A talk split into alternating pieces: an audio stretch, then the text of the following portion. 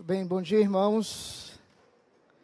Muito bem, é uma alegria muito grande estar aqui com os irmãos, agradecer é, esse convite carinhoso da Igreja Presbiteriana de Botafogo. E aqui eu deixo os cumprimentos do nosso, da Igreja Presbiteriana de Manaus, na pessoa do nosso pastor efetivo, Francisco Chaves, é, e também é, do pastor emérito, pastor José João Moreira Mesquita, tendo em vista eu ter servido com ele durante, aliás, no primeiro momento dado trabalho para ele, e depois servido com ele por quase, por 30 anos. Ah, e também agradecer, assim, louvar a Deus é, por essa igreja, por hoje é, permitir que o seu pastor, reverendo Cid Caldas, esteja conosco no Conselho Curador, no Conselho Deliberativo do Mackenzie, Estamos comemorando 150 anos, na realidade esse ano seria 151, mas é, devido à pandemia estamos comemorando esse ano. E tivemos ali um culto de ação de graças muito bonito e agradecer o coral dessa igreja que nos presenteou lá, né? Deve ter sido, eu acho que aquilo foi um momento muito oportuno, muito bonito de mostrar esse coral lindo, né? Que eu identifiquei alguns rostos ali naquele 150 anos. Então, louvado seja Deus por isso. O presbítero André também é, carrega um pouco desse piano conosco lá. É uma grande alegria ver o comprometimento do pastor de vocês em termos que é peculiar aqui nessa igreja e também no Mackenzie, seu zelo e principalmente a sua paixão por aquilo que faz. Cid, tem sido uma honra poder servir com você, viu, meu irmão? Irmãos, então vamos ao que interessa, vamos à palavra de Deus. Vamos abrir as nossas Bíblias no Salmo, Salmos de número 128. Depois que eu tinha preparado a palavra, que eu lembrei que o pastor de vocês foi presidente por algum muito tempo da inologia da igreja e um hebraísta exímio e eu pregar em salmos me permita, viu, meu professor? Mas vamos lá. Salmos número 128. 128.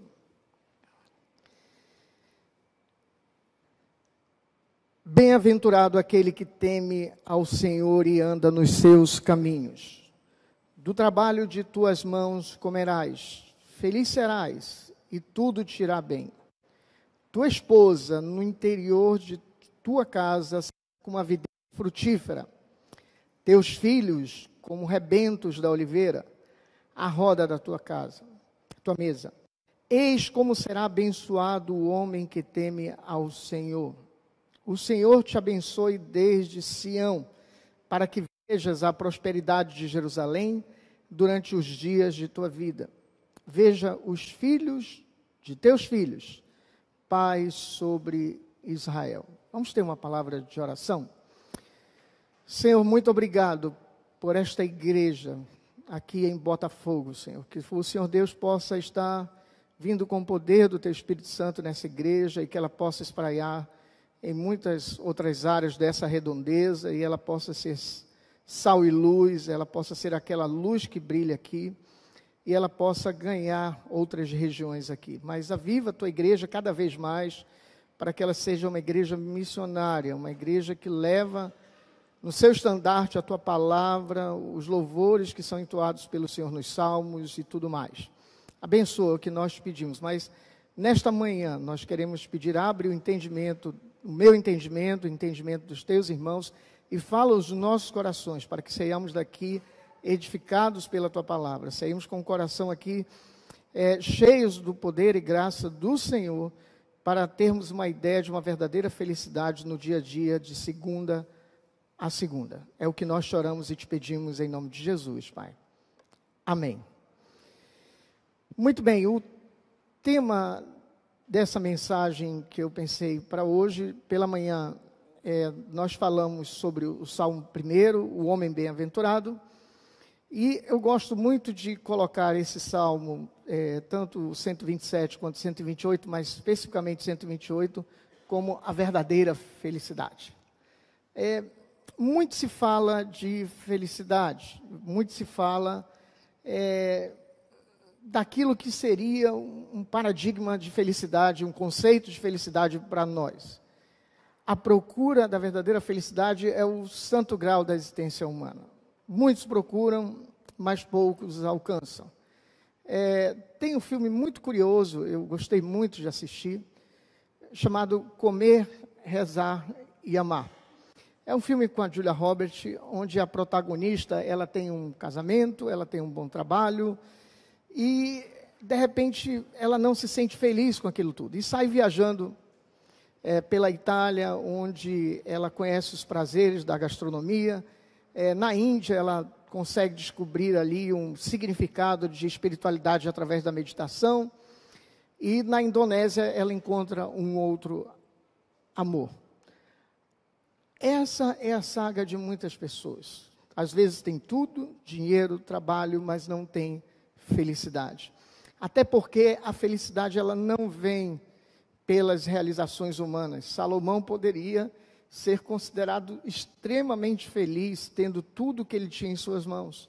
Mas ele olha para aquilo tudo e diz vaidade, apenas vaidade, diz o sábio, o pregador em Eclesiastes. Então, às vezes a gente confunde muito a verdadeira felicidade em bens e, e outras questões mais. Mas a verdadeira felicidade, é, ela é pregada, ela foi escrita pela palavra de Deus e este salmo ele nos ajuda a enxergar um pouco. Ah, esse salmo ele está dentro de um outro livro na, na, na categoria dos salmos, que são justamente os cânticos de romagem era quando isso do Salmo é, 120 em diante. E pega também o salmo que eu estou pregando, 128. E era quando as famílias iam juntas para Jerusalém em ocasiões como a Páscoa, etc.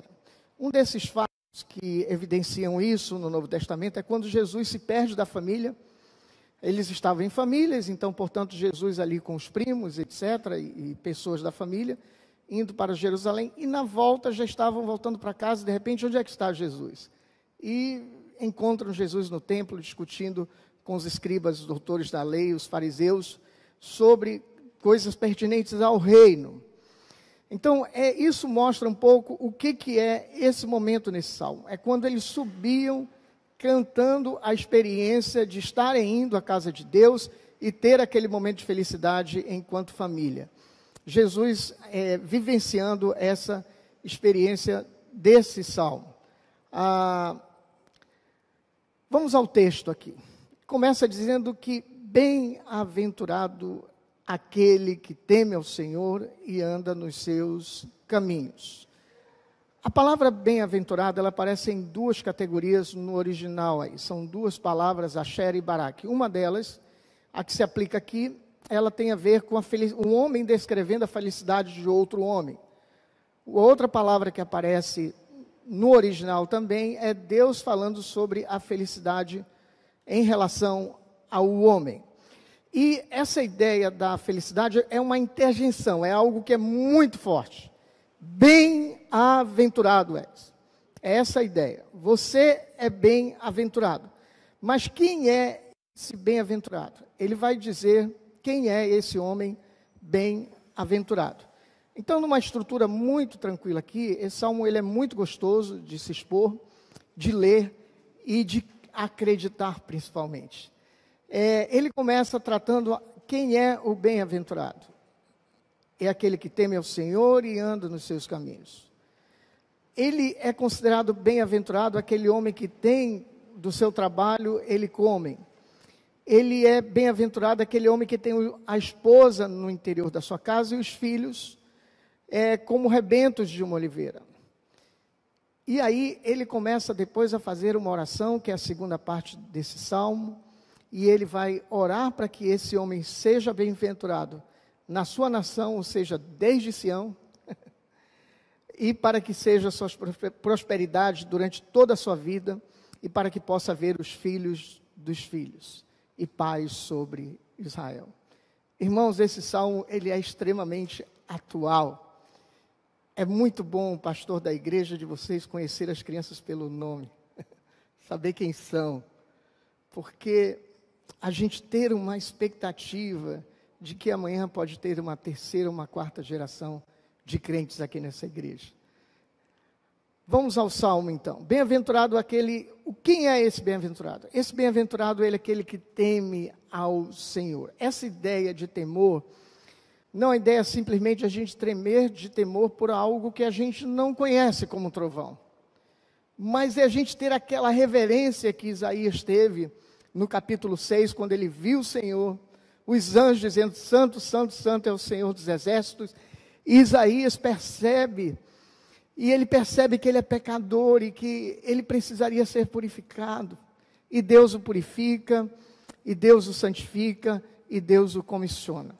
Então, é essa a ideia do temor. Provérbios, Salomão novamente coloca que o temor do Senhor é o princípio do saber, mas os loucos o desprezam. Então, irmãos, a bem-aventurança, ela tem uma condição. Reverencie o Senhor. Não porque no falar do Antigo Testamento era trovão, não porque ele pode pesar sua mão, mas pelo que ele é pela vida que Ele te deu, pelos filhos que Ele te deu, pela esposa que Ele deu, pelo trabalho que Ele te dá, pelo fôlego de vida. Nós devemos reverenciar o Senhor pela saúde que temos hoje no momento de pandemia. Então, nós devemos temer o Senhor não por medo dele, mas por constrangido pelo que ele faz por nós. E ele fala aqui também uma outra condição desse aventurado: ele não só teme o Senhor, mas ele anda nos seus caminhos. Me permitam ir ao Salmo primeiro que eu expus hoje de manhã. Bem-aventurado o homem que não anda no conselho dos ímpios, não se detém no caminho dos pecadores e nem se assenta na roda dos carnecedores. Antes o seu prazer está na lei do Senhor e na sua lei medita de dia e de noite. O que acontece com esse homem? Ele é como uma árvore plantada junto à corrente de águas, que no devido tempo dá o seu fruto e cuja folhagem não murcha, e tudo quanto ele faz será bem sucedido. Meu irmão, minha irmã, este salmo não é. Ele foi escrito numa ocasião, num contexto de romagem, em que as famílias caminhavam para Jerusalém, uma ocasião festiva. Mas eu creio, irmãos, que esse, esse salmo, ele deve acompanhar as nossas vidas ele deve encher os nossos corações, porque ele fala de algo que pode nos trazer a verdadeira felicidade. E me permitam aqui lembrar, o, muito se escreve sobre felicidade, e homenageando o nosso Rio, né? Os poetas Vinícius de Moraes e Tom Jobim, ou Tom Jobim e Vinícius de Moraes, como sempre vem, comentam que felicidade, tristeza não tem fim, felicidade, sim. Eles estão certos quando a tristeza é uma pessoa viver sem Deus. E se esforçar o ano inteiro, eles estão falando é, de uma tristeza que vai e que volta do homem, justamente que volta na quarta-feira de cinza, porque ele fala que, já que a tristeza não vai ter fim, a felicidade sim. E quando que ele fala que é felicidade, sim, ele está falando de uma felicidade efêmera, baseada no carnaval e que vai acabar na quarta-feira de cinzas. Mas essa felicidade, essa verdadeira bem-aventurança que o salmo coloca, ela não é efêmera. Ela é eterna. Ela vai nos acompanhar para a eternidade. Isso aqui, eu fico imaginando quantas horas de ensaio. Se bem que uma igreja tão vocacionada para a área de hinos, né? Não deve ter demorado. Isso aí foi só um, um ensaiozinho fácil, né? Mas assim, eu fico imaginando as horas que os irmãos gastaram para nos entregar aquele belo presente na comemoração de 150 anos. Essa nossa vida, irmãos, todos os momentos que passamos, eles são momentos de lampejo de uma verdadeira felicidade eterna que teremos. Inclusive em termos de tempo temporal. É isso. Me permitam para dizer que eu não eu não quero ser ufanista, eu quero levar aqui aquele que confirmou essa verdadeira felicidade para nós hoje, que é o Senhor Jesus, em Mateus no capítulo 5. Me permitam, igreja, por favor. Mateus capítulo 5. O Senhor Jesus, ele vai confirmar o caráter, ele vai confirmar os atributos de um cristão fazendo o quê? Dizendo que eles são o quê? Bem-aventurados. E essa bem-aventurança, ela não é um fanismo de carnaval, que vai acabar na quarta-feira de cinza. Mas essa verdadeira felicidade, ela vem acompanhada de algumas, inclusive, é, ponderações muito específicas.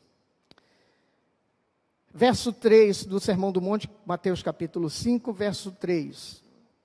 Bem-aventurados os humildes de espírito, porque deles é o reino dos céus. Verdadeiramente felizes ou bem-aventurados ou macários os que choram, porque serão consolados. É um contrassenso você chorar e ser feliz. Bem-aventurados os mansos, porque herdarão a terra. Bem-aventurados que têm fome e sede de justiça, porque serão fartos. Bem-aventurados misericórdios, misericordiosos, porque alcançarão misericórdia. Bem-aventurados limpos de coração, porque verão a Deus. Bem-aventurados pacificadores, porque serão chamados filhos de Deus. Bem-aventurados perseguidos por causa da justiça, porque deles é o reino dos céus. Bem-aventurados sois quando por minha causa vos injuriarem e vos perseguirem e mentindo disserem todo mal contra vós. Regozijai-vos e exultais, porque grande o vosso galardão nos céus, pois assim perseguiram aos profetas que viveram antes de vós. Irmãos, a felicidade com Deus requer temermos a Deus e andar nos seus caminhos, não no caminho do ímpio. A felicidade não é um fanismo que a gente precisa estar com adrenalina alta, sorrindo o tempo todo. Os problemas virão, irmãos. A gente pensa assim, poxa, pastor Paulo César, reverendo Paulo César, pregar sobre felicidade, mas o Cid acompanhou aí só no ano de 2021, né? Fazer uma cirurgia com minha esposa em São Paulo, uma semana programado, passamos quase um mês, três semanas. Mês de março, o Covid já estava tudo ok, tudo tranquilo. Já no final do, do processo de Covid, eu pego Covid. Então, assim, irmãos, é, perdi amigos muito queridos meus. Ainda essa semana, por uma infelicidade, um pastor nosso de missões, um homem de Deus, uma referência para nós na igreja, entrou no hospital, fez, foi fazer uma cirurgia de vesícula e não saiu mais. Saiu, é, sexta-feira estávamos no culto, é, perdão, na quarta-feira estávamos no culto, é, lembrando o nome dele, e ele ali deitado. Já estava com o Senhor. Então, assim, o, o que eu quero dizer, irmãos, é que a felicidade com Deus é uma felicidade que às vezes ela é inexplicável.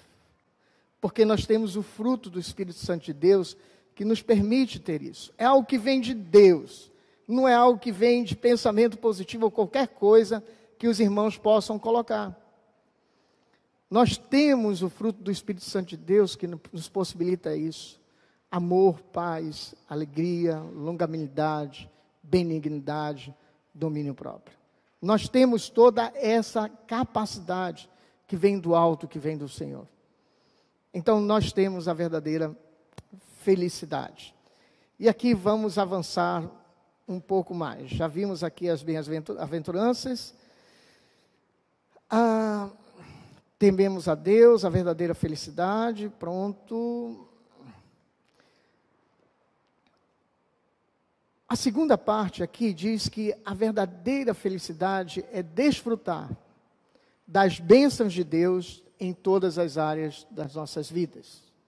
Desfrutar das bênçãos de Deus em todas as áreas da nossa vida. Já vimos a condição para ser um bem-aventurado, aquele que teme ao Senhor e anda nos seus caminhos. E hoje nós andamos no caminho do Senhor Jesus, porque Ele é o caminho, a verdade e a vida. E porque Ele ensinou que nós, enquanto discípulos, temos que ser verdadeiramente felizes. Não é qualquer felicidade.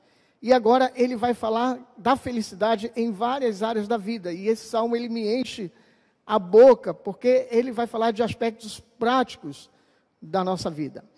A felicidade está em desfrutar das coisas que Deus nos dá, na maioria das vezes deixamos a felicidade para depois, para o ano que vem, para o mês que vem, etc. Não. A felicidade que Deus nos dá é para hoje. A felicidade ela não é momentânea. A felicidade ela transcende gerações apontando para a eternidade com Deus. E ela está quando a gente abre os olhos durante o dia, quando o sol nasce, ou mesmo um tempo nublado, ou mesmo um frio, um calor, ali está o privilégio que Deus nos dá do dom da vida. O quanto que você passa por um, um processo de Covid, irmãos, a gente pensa que estava falando para o reverendo Cid, a gente pensa que é a comida. Você pode passar quase uma semana só tomando água tranquilo, até mais. A gente pensa que é sangue, se for pingando devagar, você passa aí algumas horas com sangue derramando. Mas oxigênio, irmãos, é, um, três minutos já fez uma diferença na vida de uma criança ou de qualquer pessoa sem oxigênio no cérebro. Então a gente começa a perceber o que, que é importante e a gente perceber em cada minuto da nossa vida o quanto que a gente tem que glorificar a Deus, temer a Deus, reverenciar a Deus por aquelas oportunidades que Ele tem nos dado. E o que o salmista vai colocar agora é justamente que a felicidade vem do trabalho, a felicidade está no nosso casamento, no relacionamento com os filhos e também uma oração para que a felicidade esteja na nossa nação. Muitos irmãos hoje estão como hóspedes em casa, se dedicam mais ao trabalho. A balança está desequilibrada. Alguns dão ênfase no casamento mais nos filhos, esquecem esposa e marido, está desequilibrado. E alguns dizem, não, o problema da nação é do seu presidente. E aí, outro, outro desequilíbrio. Não. Esse salmo ele nos ajuda a enxergar uma integralidade. Então vamos ver as bênçãos que Deus nos dá para desfrutar.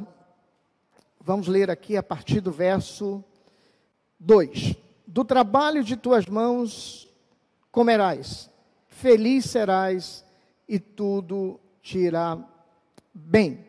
Do trabalho de tuas mãos comerás, feliz serás e tudo te irá bem. Irmãos, muitos de nós temos uma perspectiva remota de que o trabalho é castigo de Deus. Antes do pecado, o homem era o quê? No mínimo, um administrador de um jardim botânico. Tem que dar nome para tudo quanto é animal. Eu lembro quando minha esposa ficou grávida e do Guilherme, e para mim foi muito fácil. Qual o nome? Ela achou que o nome era bonito, está resolvido. Mas eu fico pensando Adão tendo que dar nome para uma girafa, para um crocodilo, para coisas do gênero. Já tinha trabalho antes da queda. A queda fez com que a gente trabalhasse e a gente cansasse. O corpo cansa, a mente cansa. Isso é consequência da queda. Mas logo Deus deixa claro esse nosso mandato numa perspectiva cultural do trabalho. E esse salmo ele traz inclusive essa perspectiva dos mandatos que Deus nos deu, o espiritual, temer a Deus, o cultural, a questão do trabalho e da nação, e a questão do social, ter filhos, ver gerações e gerações de filhos, é, é muita coisa aqui. Mas vamos voltar aqui. A questão do trabalho é extremamente importante, irmãos. Muitas, muito importante. Não é difícil a gente Há pessoas desempregadas na família, no vizinho, pessoas que perderam o emprego com Covid. Deus nos deu o privilégio de apoiar essas pessoas, às vezes, com uma cesta básica, às vezes apoiar mesmo para pagar a luz dessas pessoas, porque lhes falta trabalho. Então, irmãos, nós devemos considerar o trabalho como bênção de Deus nas nossas vidas como algo, como um mandato que Deus nos deu para a gente ser sal e luz onde quer que a gente esteja. Nós precisamos ver o trabalho como uma bem-aventurança de Deus nas nossas vidas. Do trabalho das tuas mãos comerás, feliz serás, e tudo te irá bem. Trabalhar, irmãos, não só por nós, mas para abençoar os outros. Às vezes a gente reclama do governo, e aí eu quero falar isso porque a gente vai falar mais lá na frente. O imposto de renda, 27 e pouco, as regras mudaram, e mais imposto. Irmãos, às vezes esse, esse valor que é descontado na sua conta, seja 10, 20, 15%, 27,5%, outra coisa do tipo, isso é que possibilitou que é, mais, é, impossibilitou que mais pessoas morressem de Covid. O nosso SUS, por mais que a gente reclame, foi quem segurou a onda do Covid no país. Com todas as suas dificuldades, com todas as suas falhas. O projeto é bonito. E isso tudo é pago com o dinheiro dos nossos impostos, do trabalho que nós temos. Além de levar para casa, nós temos que nos importar, sim, com aquilo que é gasto com a nação. Feliz serás com o teu trabalho. A verdadeira felicidade, irmãos, não está somente em trabalhar. E aí eu quero trazer essa questão do equilíbrio. Ela está em desfrutar das bênçãos de Deus na unidade familiar. E quando eu falo unidade familiar, eu falo a família raiz, e que no caso é, dos judeus ia se espraiando, ia se espalhando de geração em geração. Ah, no Salmo 127, que eu gosto muito também, que ele é antes do, do que eu estou expondo, diz o seguinte: Se o Senhor não edificar a casa, em vão trabalham os que a edificam. Então, irmãos, o próprio Senhor Deus, ele está abençoando a casa em meio ao trabalho. Mas o Senhor, ele está nesse nosso negócio. Nós não estamos só.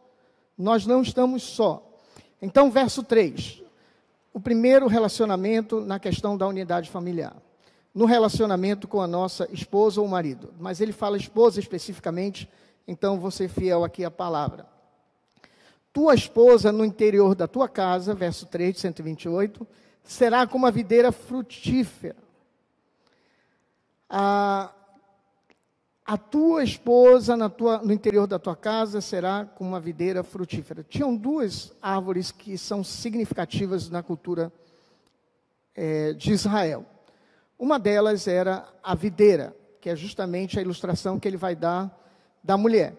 E a outra era a oliveira, que é justamente a ilustração que ele vai usar para o homem, para o filho, desculpem, o filho homem. O filho, no modo geral. Ah, normalmente, em Israel, as famílias gostavam de ser grandes, por alguns motivos.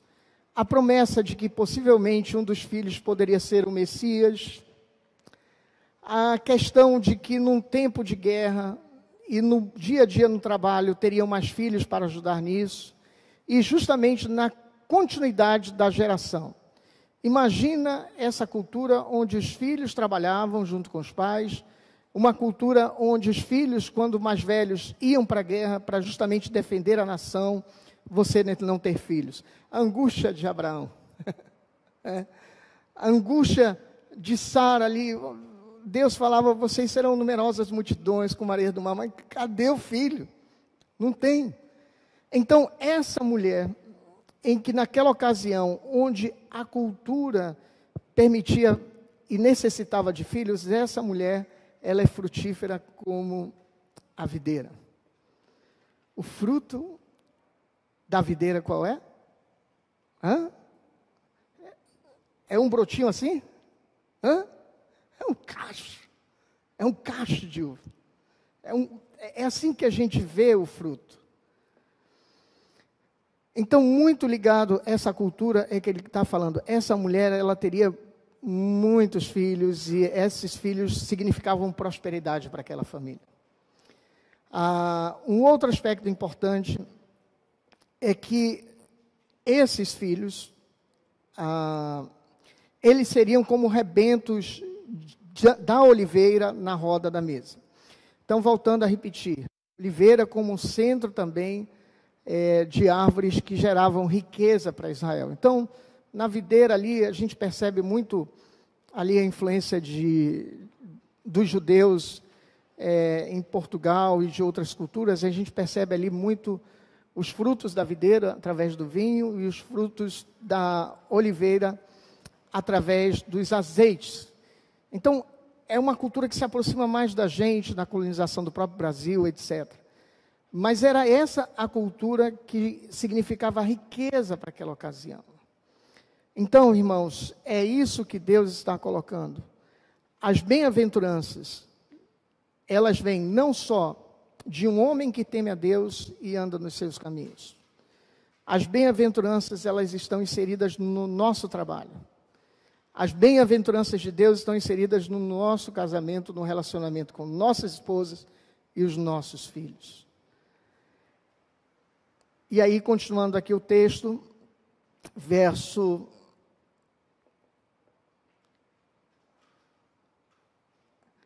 Verso 4. Eis que como será abençoado o homem que teme ao Senhor, que é justamente, ele faz um fechamento voltando para o verso primeiro dessa primeira parte do salmo. E a partir do verso 5, ele vai fazer uma oração. Uma oração justamente para que esse homem continue sendo abençoado e o seu testemunho seja abençoado fora da sua casa. Percebam, ele já é abençoado no seu relacionamento com Deus, intimidade com Deus, a ponto de reverenciá-lo e temê-lo. Ele é um homem que anda no seu caminho, independente das circunstâncias. E ele tem um trabalho do qual ele é feliz. Feliz serás e tudo irá bem. Tua esposa no interior da tua casa será uma videira, uma esposa que tem filhos. É, gera riqueza em casa. E teus filhos como rebentos da oliveira à roda da tua mesa. E esses filhos que estão sendo criados numa cultura no temor do Senhor. E aí ele começa a voltar para fora agora. O Senhor te abençoe desde Sião para que vejas a prosperidade de Jerusalém durante os dias de tua vida. A Sião era a base do monte onde estava erigida a cidade de Jerusalém. Então, desde a região geográfica onde tu estás, as pessoas, ele pede oração para que esse homem ele seja abençoado desde Sião, para que vejam a prosperidade de Jerusalém durante os teus dias de tua vida. Me permitam uma ilustração simples em relação a isso. É como se nós estivéssemos no Rio de Janeiro, e no Rio de Janeiro, no bairro de Botafogo, tem uma igreja chamada Igreja Presbiteriana de Botafogo. É essa bênção que ele está pedindo. Abençoa o Rio de Janeiro. Abençoa a igreja presbiteriana de Botafogo, para que vejas a prosperidade durante, de Jerusalém durante os dias da tua vida. Deus nos permita, irmãos, oxalá Deus nos dê a possibilidade de ver as bênçãos de Deus na nossa cidade, na nossa igreja. Deus nos dê o privilégio de ver as bênçãos de Deus no nosso país, na nossa cidade e na nossa igreja. Esse é o sentimento para que a gente tenha esperança. Muita gente, às vezes, depois. É, eu conversava com um, um, rapaz numa loja de departamento que eu fui aqui, e aí, cidade linda e tal, é, mas a violência, mas olha, virão tempos melhores. Acredite que Deus pode mudar isso. Então nós temos que ter uma perspectiva e orar para que Deus abençoe mesmo a nossa cidade. Deus abençoe mesmo a nossa igreja para que nós possamos ver dias melhores na nossa vida. Não vamos só ficando contando história do que era do passado, irmãos. Tenhamos uma perspectiva de melhoria. E isso é extremamente importante.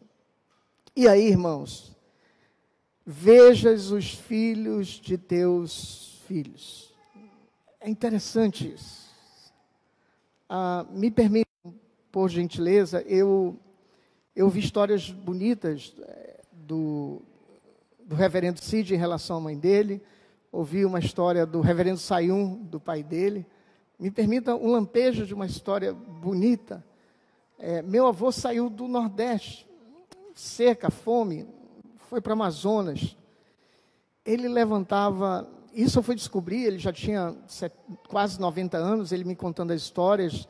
Ele aceitou Jesus no final da sua vida ah, ele chorava escutando o Evangelho de João, era algo assim de Deus. E ele contava que no interior do Amazonas, cheio de rio, cercado todo lado, ele levantava três da manhã, ia pescar, pegava o peixe, deixava o peixe com a minha avó, Minha avó fazia o peixe lá e ele tomava o café da manhã com o peixe e ficava o peixe para o almoço e café dos filhos e ele ia para a roça. Ia plantar lá mandioca e tudo mais e ficava lá desde sete horas da manhã até três horas da tarde, quatro, três horas no máximo. Depois chegava em casa, jantava por volta de cinco horas. Quando dava, terminava o sol, ele dormia e de novo três horas. Quando ele me contou essa história, ele já estava, não dava mais os dedos dos netos que ele contava que tinham formado nas faculdades. Mas ele contava desde o primeiro neto dele até o último. E sempre que contava um, aí ele ia acrescentando e ele contava de novo, desde o primeiro até aqueles netos que iam se graduando. Porque ele sabe o que queria criar filhos, e ele sabe como foi difícil alimentar aqueles filhos. Mesmo na geração dos filhos dele, dois já foram, é, já tiveram a oportunidade de fazer faculdade. Então, assim, e ele vê os filhos dos filhos nessa oportunidade. Irmãos, que Deus nos deu o privilégio de nós vermos os filhos dos nossos filhos e a sua prosperidade com base na palavra de Deus. Temendo ao Senhor, temendo os seus caminhos, com esposas, mulheres que possam dar filhos também, se só Deus permitir, com filhos que sentem à mesa dos pais. E aí ele termina dizendo: Shalom, Israel. não tem esse sobre, né? Mas a ideia é paz sobre Israel. Uma coisa que nós aprendemos na cultura judaica e, e, e no hebraísmo é justamente a palavra Israel e Shalom. Você pode não conhecer nada do hebraico, nada é, da cultura judaica, mas essas palavras nós conhecemos. Paz sobre Israel. Irmãos, o que me chama a atenção desse salmo é que ele faz uma oração para que haja paz sobre Israel. E o quão é, é raro os momentos de paz sobre aquela nação. Mas aquele povo continua persistindo, para que mesmo em meio à guerra, mesmo em meio a tumulto, eles tenham paz diante de Deus. A minha oração, irmãos, é que nós tenhamos paz no Brasil mais do que reclamar dos nossos governos, sejam eles municipais, estaduais e federais, seja o meu prefeito, governador, seja o presidente, nós precisamos orar por esses homens e mulheres que têm, de certa forma, separado a sua vida para servir o país, para que justamente tenha paz sobre Israel. E é isso que o salmista faz. Precisamos orar por paz no Brasil. Precisamos orar por paz no Rio de Janeiro. Precisamos orar por paz no Amazonas, em Manaus, onde quer que nós estejamos. Esse é o chamado para a nossa igreja. Eu quero concluir lembrando justamente onde Jesus aparece nesses salmos. Ele aparece dizendo que ele é o caminho, a verdade e a vida. Então nós precisamos andar neste caminho ele aparece confirmando as bem-aventuranças como um caráter meu e seu. Por isso a verdadeira felicidade ela é permitida. O Senhor Jesus, ele aparece como o cabeça da igreja e o marido precisa ser o cabeça da sua família, assim como Cristo é o cabeça da igreja e amou a sua igreja ao ponto de dar a sua vida para a sua mulher. Para nós termos mulheres felizes, nós temos que dar as nossas vidas pela mulher pelas nossas esposas. É assim que o Senhor Jesus aparece. E o Senhor Jesus, ele é onde nós podemos encontrar a paz. E uma paz que vai nos levar a uma eternidade, e uma paz que vai nos levar a uma verdadeira felicidade. A minha, minha oração que eu deixo e termino essa palavra de Deus para a minha vida em primeiro lugar, para a minha família, para a minha casa, para vocês, igreja de Botafogo, é que nós sejamos encontrados como uma igreja bem-aventurada. Uma igreja que teme ao Senhor e anda nos seus caminhos. Uma igreja onde as mulheres no interior da sua casa são valorizadas, são mulheres frutíferas. Que os nossos filhos sejam como rebentos da oliveira à roda da mesa, e que nós sejamos abençoados no trabalho que fazemos. E que haja paz no Rio de Janeiro, haja paz na, no bairro de Botafogo e haja paz na igreja de Botafogo. Em nome de Jesus. Amém.